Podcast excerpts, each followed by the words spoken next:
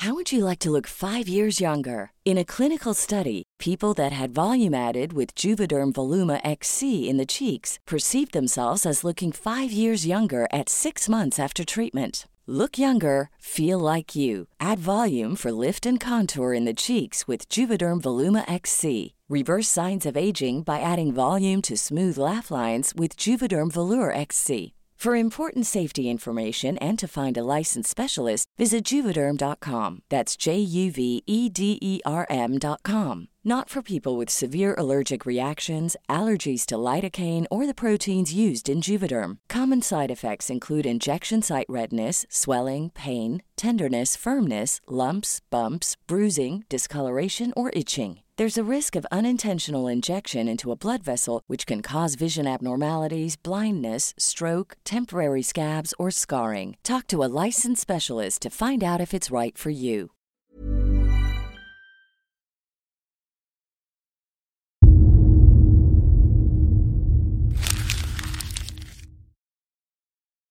Seguirle el ritmo al país no es cosa fácil, pero en este espacio intentaremos, semana a semana y en 25 minutos, comprender juntos lo que sucede en el territorio que habitamos.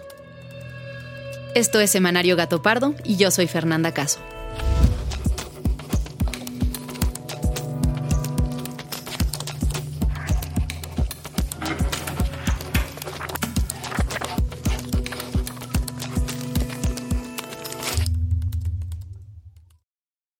Les cuento que esta semana estamos contentos.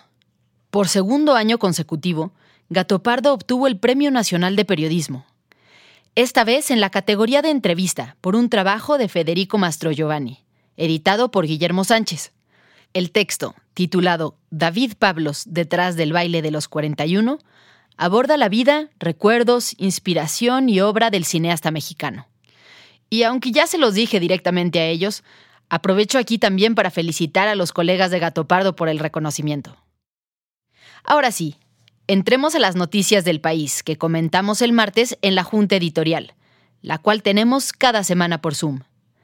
El primer tema lo comentó Ale, quien es una de las editoras de Gato Pardo. Hay que dejar una libre porque mañana es 3 de noviembre, es la audiencia de Lozoya, porque pidió 60 días más para reunir pruebas y no le dieron chance, entonces va a ser mañana. El exdirector de Pemex, Emilio Lozoya, fue vinculado a proceso en julio de 2020 por los casos Odebrecht y agronitrogenados, y este miércoles pasó su primera noche en prisión. La Fiscalía General lo señaló por delitos de lavado de dinero, asociación delictuosa y cohecho.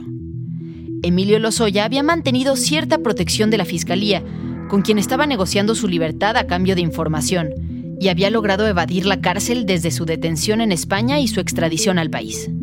Sin embargo, tras la escandalosa cena en el Hunan de las Lomas hace unas semanas, su suerte cambió drásticamente. La medida cautelar de libertad condicional fue revertida después de que el magistrado José Artemio Zúñiga aceptara la nueva petición de los fiscales, quienes afirmaron que el acusado estaba buscando obstaculizar y dilatar el proceso, y que además existía el riesgo de fuga.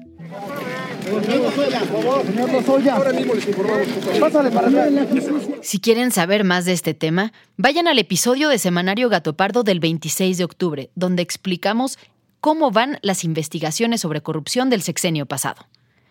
El siguiente tema que comentamos en la Junta fue la muerte del actor Octavio Ocaña, y fue Fabiola quien nos hizo ver que la noticia iba más allá de lo mediático de los titulares. Creo que lo que causó revuelo no es que fuera él, sino de que la policía del Estado es, tan corrupta que si le hicieron eso a un actor, que no le han hecho a personas comunes y corrientes que han desaparecido en, en el Estado de México. El viernes 29 de octubre, el actor mexicano Octavio Ocaña, mejor conocido por su papel de Benito en la serie Vecinos, murió tras un disparo en la cabeza aparentemente mientras intentaba huir de la policía. La Fiscalía del Estado de México sostiene que el actor se disparó accidentalmente a sí mismo, causando una herida en la cabeza que lo llevó a perder la vida. El caso ha generado cuestionamientos a las autoridades, pues testigos aseguran que Octavio Caña no fue auxiliado por la policía cuando quedó herido tras chocar el vehículo. Además, su padre rechaza que el hijo haya portado un arma y que hubiera consumido bebidas alcohólicas, como dice la fiscalía, y además acusa que la policía sembró evidencia falsa y torturó al acompañante de Ocaña para armar el caso de manera conveniente. ¿Quién se disparó? Obviamente no disparó. La bala fue una 9 milímetros. No se hagan no 380, amigo, portaba 380 porque es reglamentaria. Enseguida hablamos de un tema que ha ido avanzando poco a poco en las cortes norteamericanas y que tiene una gran relevancia para nuestro país. Uh, Mr. Garcia Luna is very much looking forward to fighting these charges. Uh, we are not at this moment entering into any pleas or any plea negotiations right now. Durante la audiencia del miércoles 27 de octubre en Brooklyn, Nueva York, el juez que preside el caso contra el exsecretario de Seguridad Pública, Genaro García Luna, acusado por cargos de narcotráfico y de falsedad de declaración, fijó como fecha tentativa para el comienzo del juicio el 24 de octubre de 2022. El juez Brian Cogan, quien también fue el juez del caso del Chapo Guzmán y lo condenó a cadena perpetua, indicó que en esa fecha va a iniciar la selección de los miembros del jurado. La pandemia ha provocado varios retrasos en la preparación del juicio contra García Luna, desde la recopilación de pruebas y solicitud de información hasta los encuentros entre la Fiscalía con potenciales testigos cooperantes. García Luna se ha declarado inocente de las acusaciones que lo relacionan con el narcotráfico. El exsecretario dejó México en 2012 y se trasladó a Miami, donde fue arrestado en 2019. Entre otras acusaciones, la Fiscalía alega que García Luna recibió enormes cantidades de dinero del cártel de Sinaloa a cambio de permitir que se traficara cocaína. Pero el tema al que decidimos dedicar este episodio tiene que ver con algo que lleva tiempo en la agenda noticiosa y que esta semana, lamentablemente, volvió a cobrar relevancia en los medios, el huachicol. Otra, otra.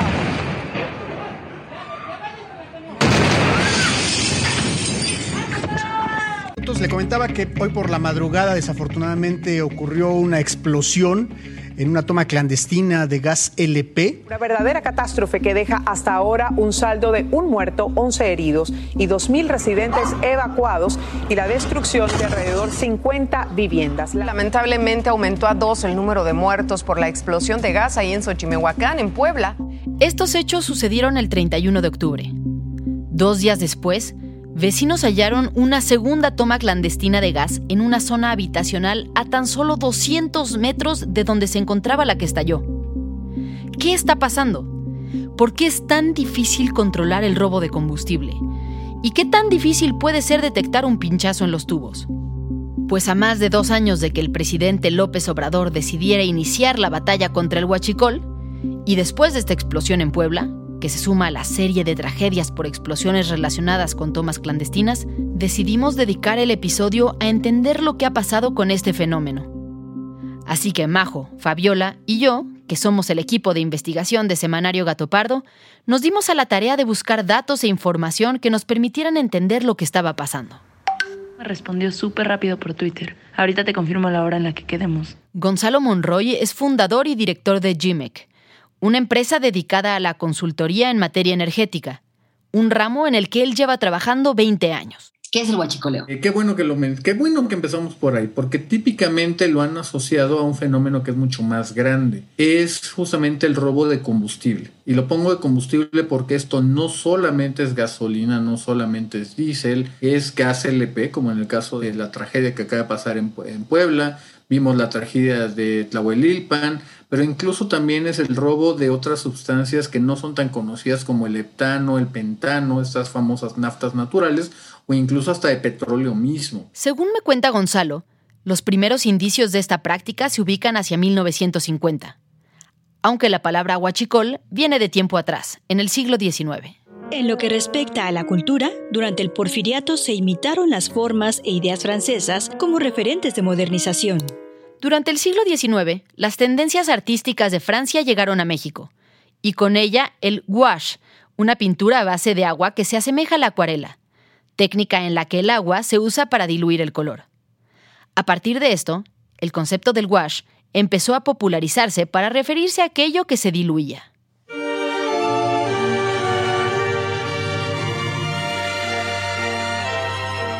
En aquella misma época, en bares y cantinas, los vendedores se dieron cuenta de que si rebajaban las bebidas alcohólicas como el tequila o el aguardiente, podían obtener mayores ganancias. Fue así que se les empezó a llamar guachicoleros, un nombre que se usó pronto también para quienes diluían o robaban gasolina o combustible en pequeñas cantidades, y de ahí el uso que se le da hasta el día de hoy. Volvamos con Gonzalo Monroy, quien me cuenta que el robo de combustible se ha ido volviendo cada vez más elaborado. ¿Cómo se roba el combustible? ¿Qué, ¿Cómo lo hacen? Ahí te va. Ha habido diferentes cosas y demasiadas formas que se han vuelto cada día más sofisticadas. Como te platicaba, los primeros indicios de los 50 es justamente esto. Le extraen a la propia pipa, se regala, se vende por afuera, lo que sea, y ya quedó, ¿no? No era nada inusual de que de pronto este pipero tenía una empresa, vamos a pensar que tenía una flotilla de taxis. Obviamente esa es gasolina completamente gratis para sus taxis y con eso iba generando más ingresos, ¿no?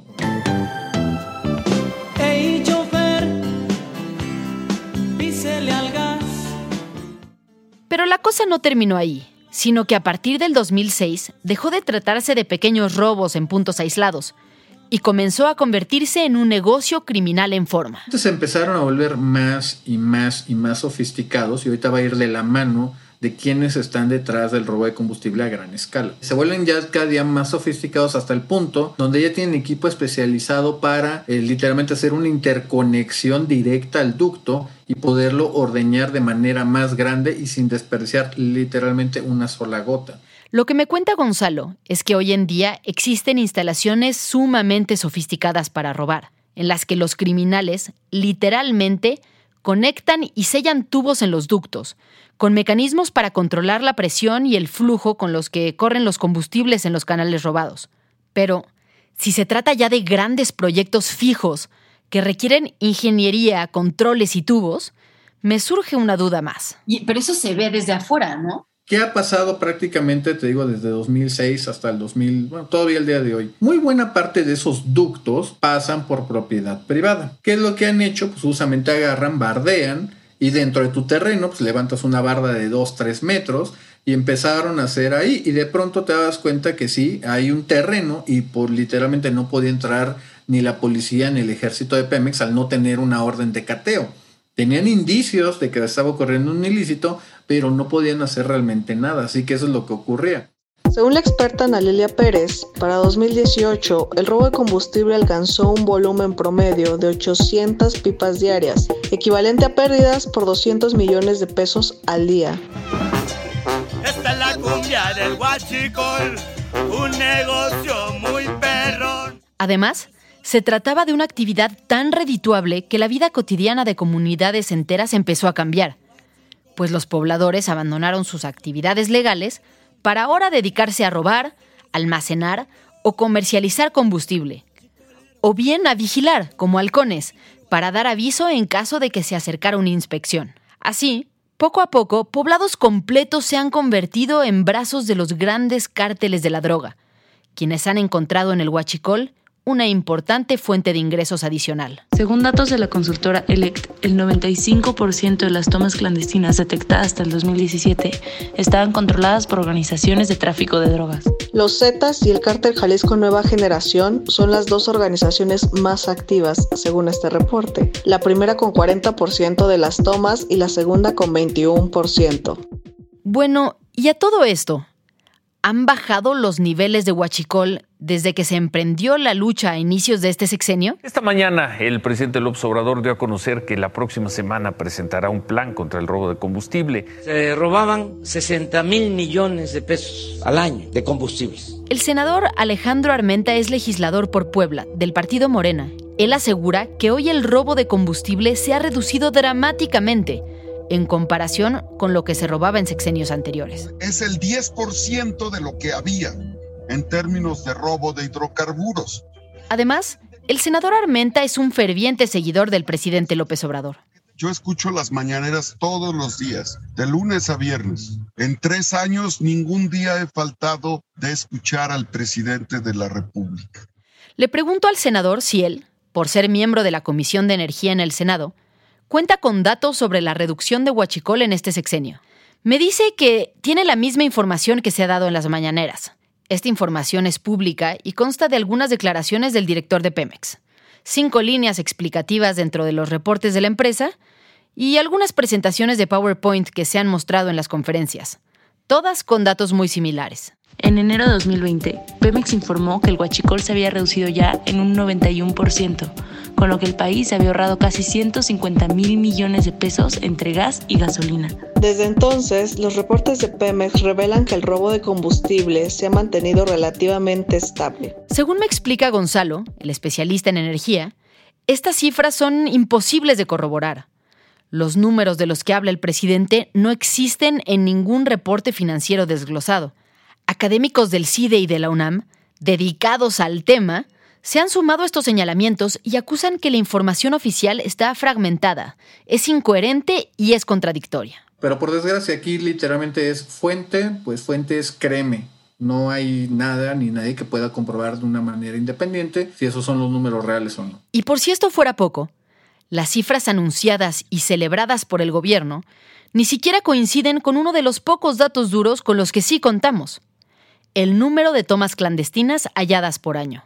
Tras una solicitud de transparencia en julio de 2021, Pemex se vio obligado a publicar el número de tomas clandestinas encontradas, el cual se había dejado de publicar con la entrada de López Obrador al poder. En este documento se revela que en 2018 el país llegó al punto máximo, con casi 15.000 tomas clandestinas halladas. Posteriormente, la cifra descendió a 13.000 en 2019 y 11.000 en 2020. Pero en 2021 la tendencia cambió, pues a tan solo mitad de año ya se habían encontrado más de 6.000 perforaciones, lo cual haría pensar que hacia diciembre nos acercaremos de nuevo a las cifras de 2019. Hay que tomar estos datos con cautela, pues los números se refieren solo a las tomas clandestinas que de hecho fueron encontradas, y no a todas las que existen, y que tal vez no se han descubierto.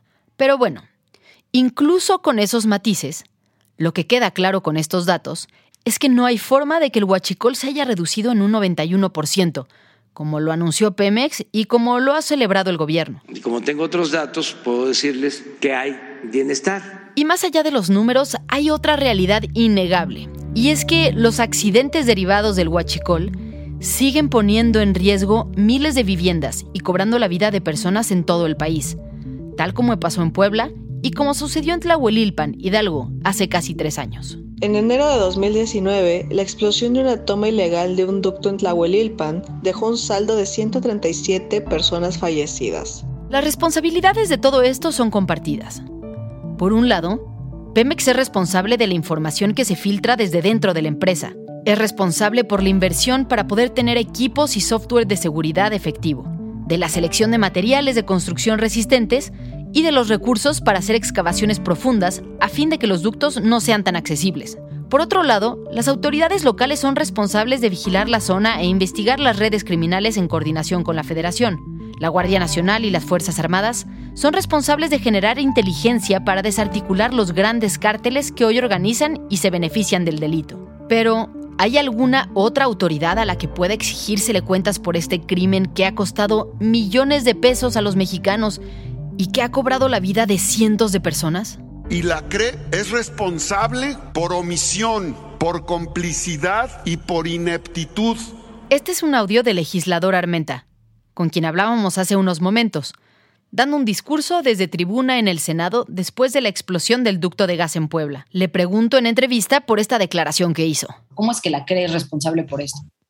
La Comisión eh, Reguladora de Energía es el ente autónomo que emite los permisos, las licencias para la comercialización de gas y para la eh, distribución de combustible. La CRE tiene facultades para cancelar o para otorgar permisos de aprovechamiento comercial y lo que sucede en Puebla, como sucede en diferentes partes de la República, las gaseras y los comisionistas solo comercializan el gas robado, extraído en tomas clandestinas, Fernanda. Pero esta declaración no me cuadra con todo lo que hemos investigado sobre el huachicol. Le pregunto entonces a Gonzalo, el especialista sobre este tema. Típicamente en mi experiencia te puedo decir, el 90% del combustible robado jamás va a tocar una gasolinera ni acercarse a nada que tenga que ver con cierto nivel de formalidad. Gonzalo asegura que la CRE no tiene en realidad mucha capacidad de maniobra para el combate al huachicol,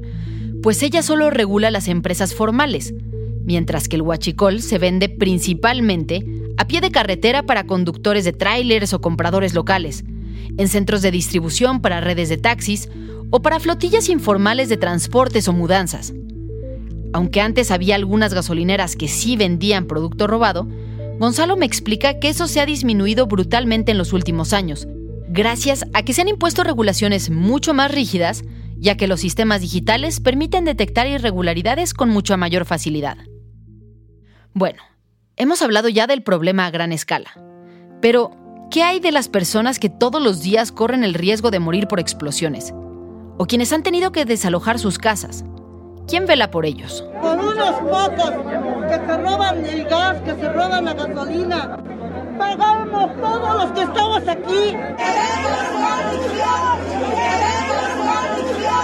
El hecho es que en la madrugada del día que sucedieron los hechos, aproximadamente a la una de la mañana, ¿no? Eh, empieza eh, obviamente la fuga del gas. Eh, la gente se empieza, por supuesto, a espantar, reportan a la policía municipal, al, al, área de protección civil estatal y también municipal.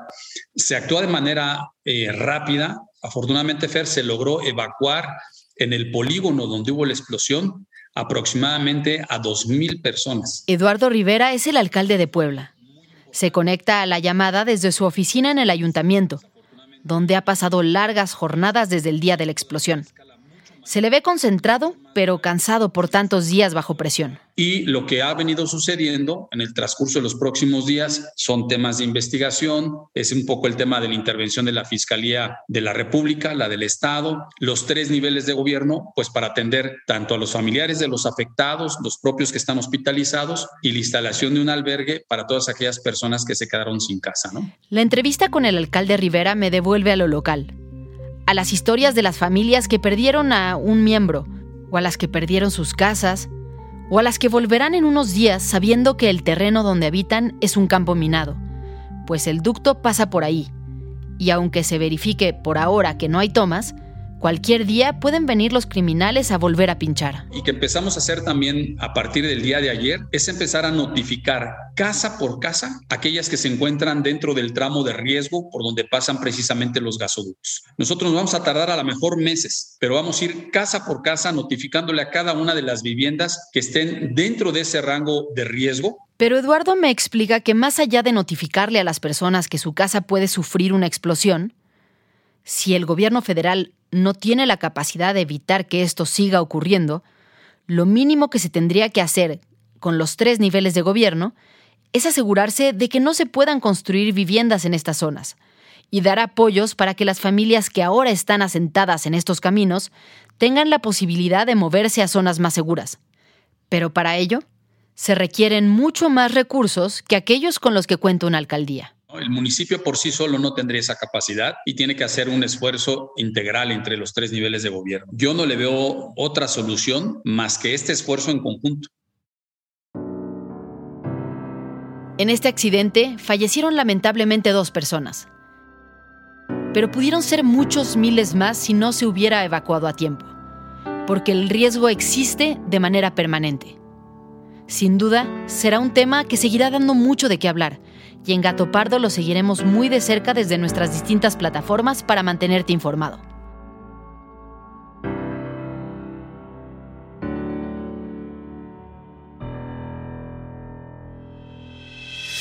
Con esto estamos llegando al final de este episodio, pero no queremos que te vayas sin antes comentar los temas de los que debes estar pendiente esta semana. Hoy, martes, el presidente López Obrador acudirá a la ONU en Nueva York para dar un discurso sobre corrupción y desigualdad, en el marco del nombramiento de México en la presidencia del Consejo de Seguridad de la ONU. Continúa la vacunación para personas rezagadas a partir del miércoles 10 y hasta el sábado 13 de noviembre. Las sedes para la aplicación de la primera o segunda dosis serán la Biblioteca Vasconcelos y el Censis Marina. Y váyanse preparando, pues del 18 al 21 de noviembre se llevará a cabo Original, el encuentro de arte tradicional mexicano, donde varios pueblos y comunidades creativas de México exponen su trabajo artístico en colaboración con empresas en el Complejo Cultural Los Pinos. Muchas gracias por habernos escuchado y gracias también a quienes hicieron posible este episodio. Alejandra González Romo, Guillermo Sánchez y Sandra Barba en la selección de temas y elaboración del guion. A Joaquín León en el diseño creativo. María José Vázquez y Fabiola Vázquez como asistentes de investigación. y Pablo Todd de Mano Santa por la producción sonora. Nos encontramos aquí mismo, la próxima semana, en Semanario Gato Pardo.